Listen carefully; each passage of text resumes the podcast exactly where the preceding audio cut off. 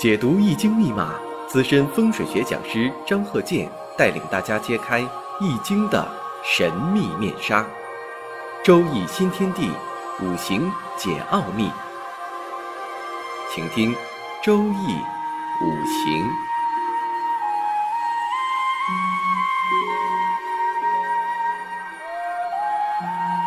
上山微电台荣誉出品。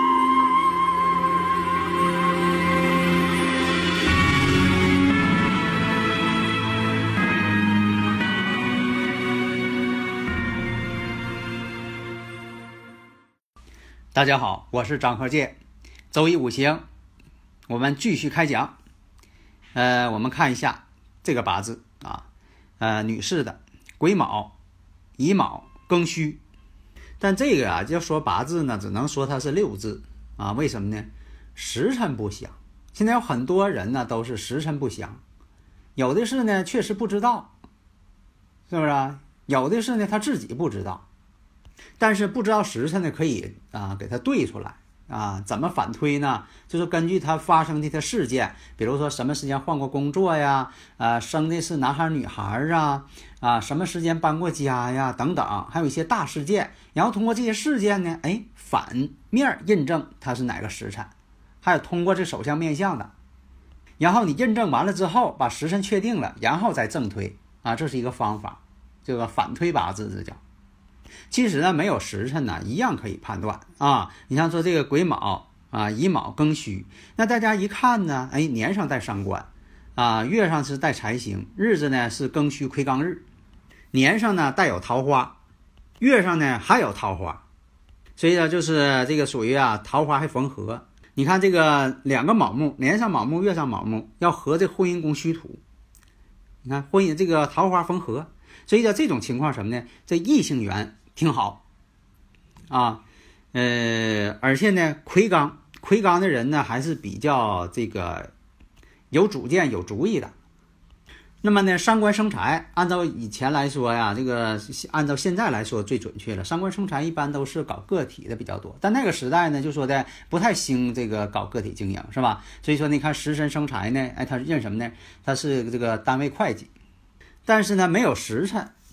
是不是啊？咱也不能说的这个主动去问去，你这时辰是多少？是不是？你要问生日行，你说你过生日，我送你个礼物，这倒是啊顺理成章啊，是不是？你两人处对象也是啊，双方这个问一下生日，那这很正常。假如你你互相的问时辰，人家对方就比较这个警觉啊，你你是不是要算我呀？是不是？他他有所警觉呀？啊，有其他想法是吧？其实啊，这个生日啊是啥？是一个双胞胎女孩的生日，他俩是双胞胎啊。那么双胞胎呢，真就有共同的这个特征。有所以有的人吧，你管他是研究命理的，还是有些人啊，呃，也也不算说他是抬杠吧，是吧？他总爱问你，那双胞胎的命运就一样吗？我告诉你，真就一样。第一，他俩长得模样一样，你第一次见面的时候，你分不清谁是呃姐姐妹妹，但是你时间长了，你可能会分清了，他俩有不同之处，是不是？而且呢，担任的工作呢不太一样，啊，这个姐姐呢，她是这个管理员，仓库管理员，这个妹妹呢是会计，啊，但是实际来讲，他们都是管财务的。两个人呢长得还非常漂亮，啊，双胞胎啊，长得非常漂亮。为啥带三观的女孩都有魅力，都漂亮，而且异性缘佳。共同的特点什么呢？两个人呢爱处对象，但是到了年龄了都不结婚。两个人到三十来岁了还不结婚，但是呢，男朋友却处了好多，特别是妹妹啊，更爱处对象啊，姐姐还差一些，是吧？所以说啊，你就记住，如果一个人八字要相同的情况下，百分之七十他们的命运百分之七十这部分一定是相同的，百分之三十可能是随机不同的。而且呢，现在呢，我们又无法论证他们呢是不是一个时辰，有的时候哈，虽然是双胞胎。啊，这一点没错，但是出生在不同的时辰，这样的命运呢也不一样。有的是出生同一时辰，但是什么呢？是龙凤胎，龙凤胎呢，男女走大运呢又相反，所以它也不一样。啊，更特殊情况，而且带三官的人呢，不管男女啊，都比较傲慢啊。大家如果有问题呢，可以加我微信幺三零幺九三七幺四三六，咱们共同探讨啊。所以说，你看有伤官的人特别傲慢，其实他们呢确实挺傲慢，是吧？也比较任性的啊，不喜欢谁管自己，兴趣呢确实挺多啊，呃，但是呢都学不精。一会儿要学演奏乐器啊，一会儿要学习各个方面的什么呃艺术有方面的东西啊，但是都学不精。有三观的人啊，爱管闲事儿，你就记住，不论男女，有三观的人，路见不平拔刀相助。你看那个在大街上，他看谁不顺眼，这个事儿不对了，觉得很不公平了，他就爱管事儿，爱说上两句，是带伤官的人的特点。那么八字地支逢合呢，善交际，爱虚荣心。意志力但并不强，那么交男朋友呢？他也不看一看对方的这个层次跟自己是否一样啊，这个人怎么样啊，等等，他也不观察，随心的，好像是随心情了。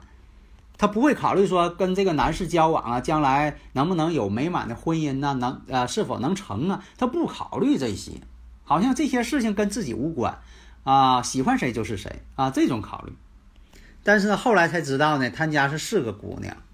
那个，这个姐俩双胞胎呢，上边还有个姐姐，啊，这个姐姐呢也是也挺大岁数了啊，三四十岁了，也没有成家，而且特殊情况呢，连这个恋爱都不谈。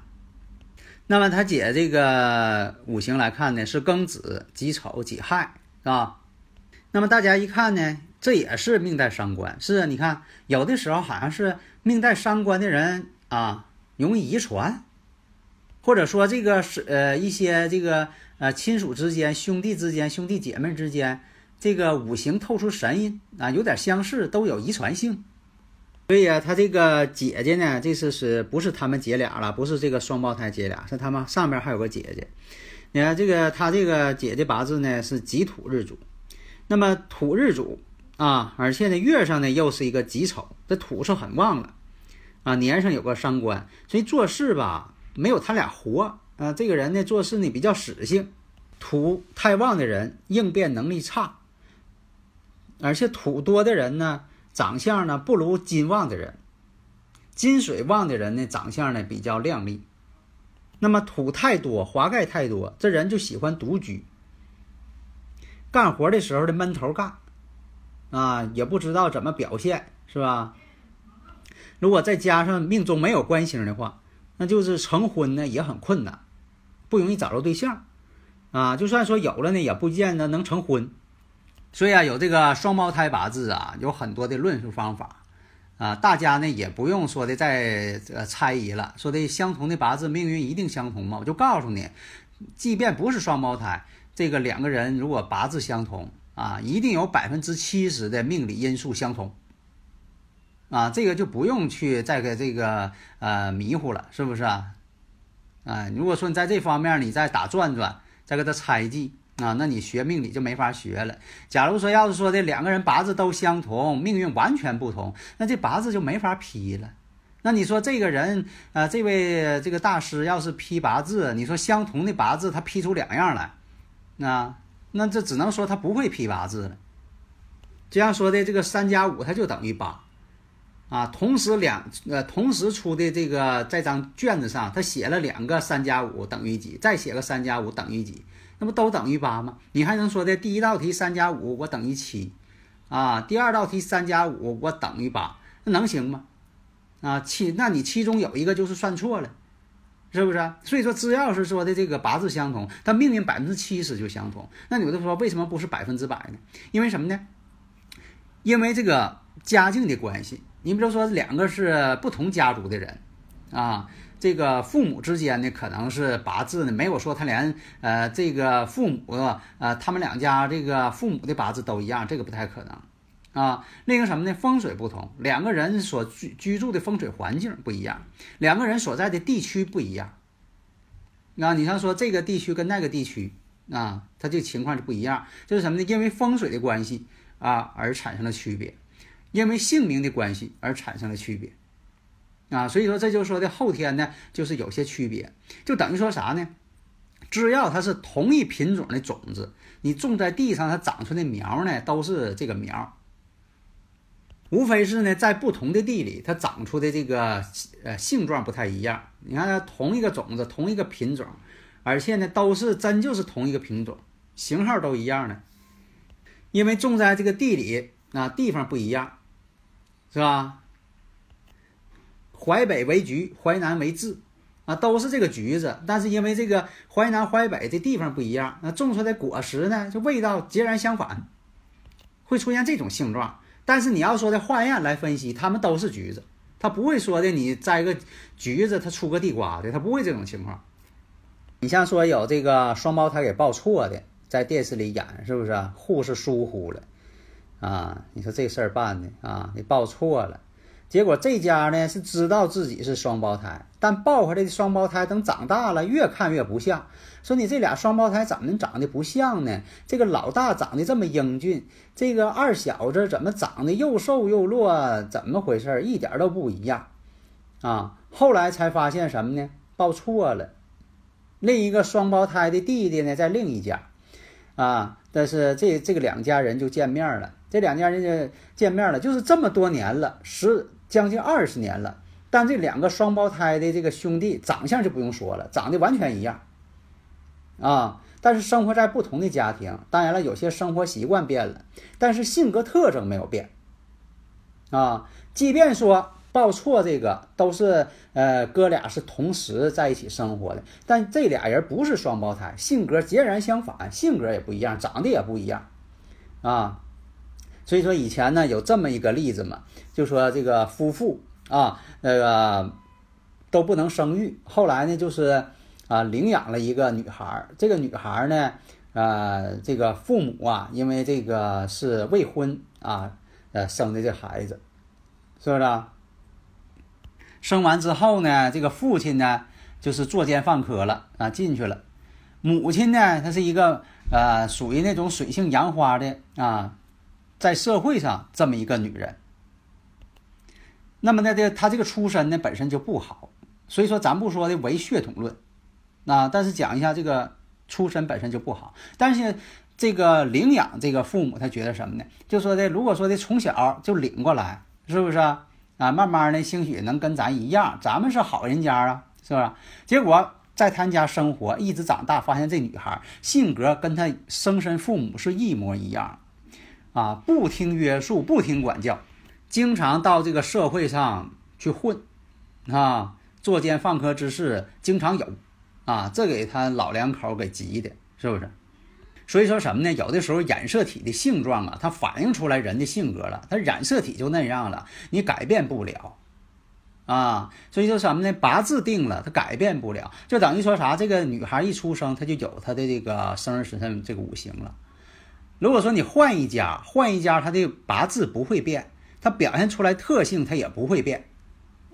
你不用希望说的，你家是这个善良人家，那孩子就一定是这个像你们，只要给呃一领养就像你们了啊，不那个事儿。生物界也是一样啊，是不是？你像说那个宠物小狗，它是其实它是从狼演化过来的。那大家不要认为说你抱个小狼崽儿，你养完了它就变成宠物狗了，它长大了还是狼，因为什么呢？人工在选择的时候，那把这狼啊，那是经过了多少代的挑选驯化，才变成了现在的这个犬这个品种，那是多少代人呐的努力呀？那不是说一朝一夕所能变化的。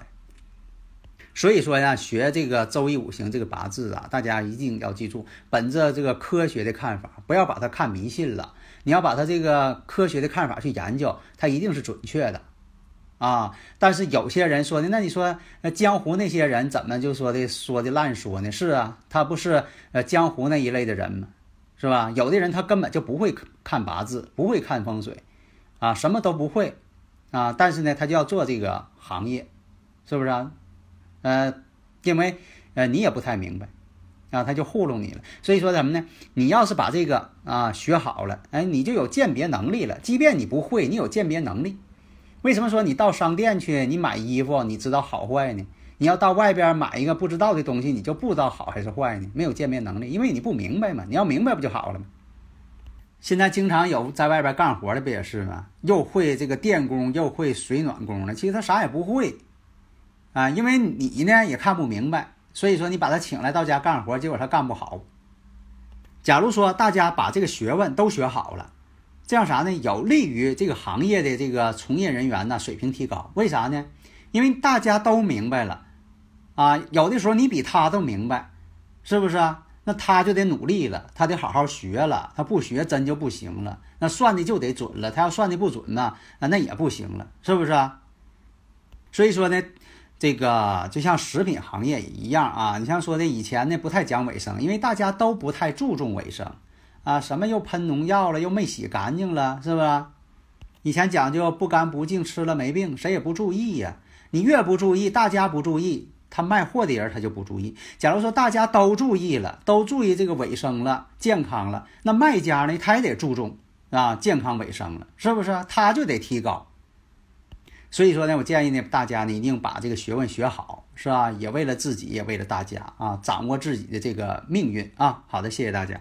登录微信搜索“上山之声”，让我们一路同行。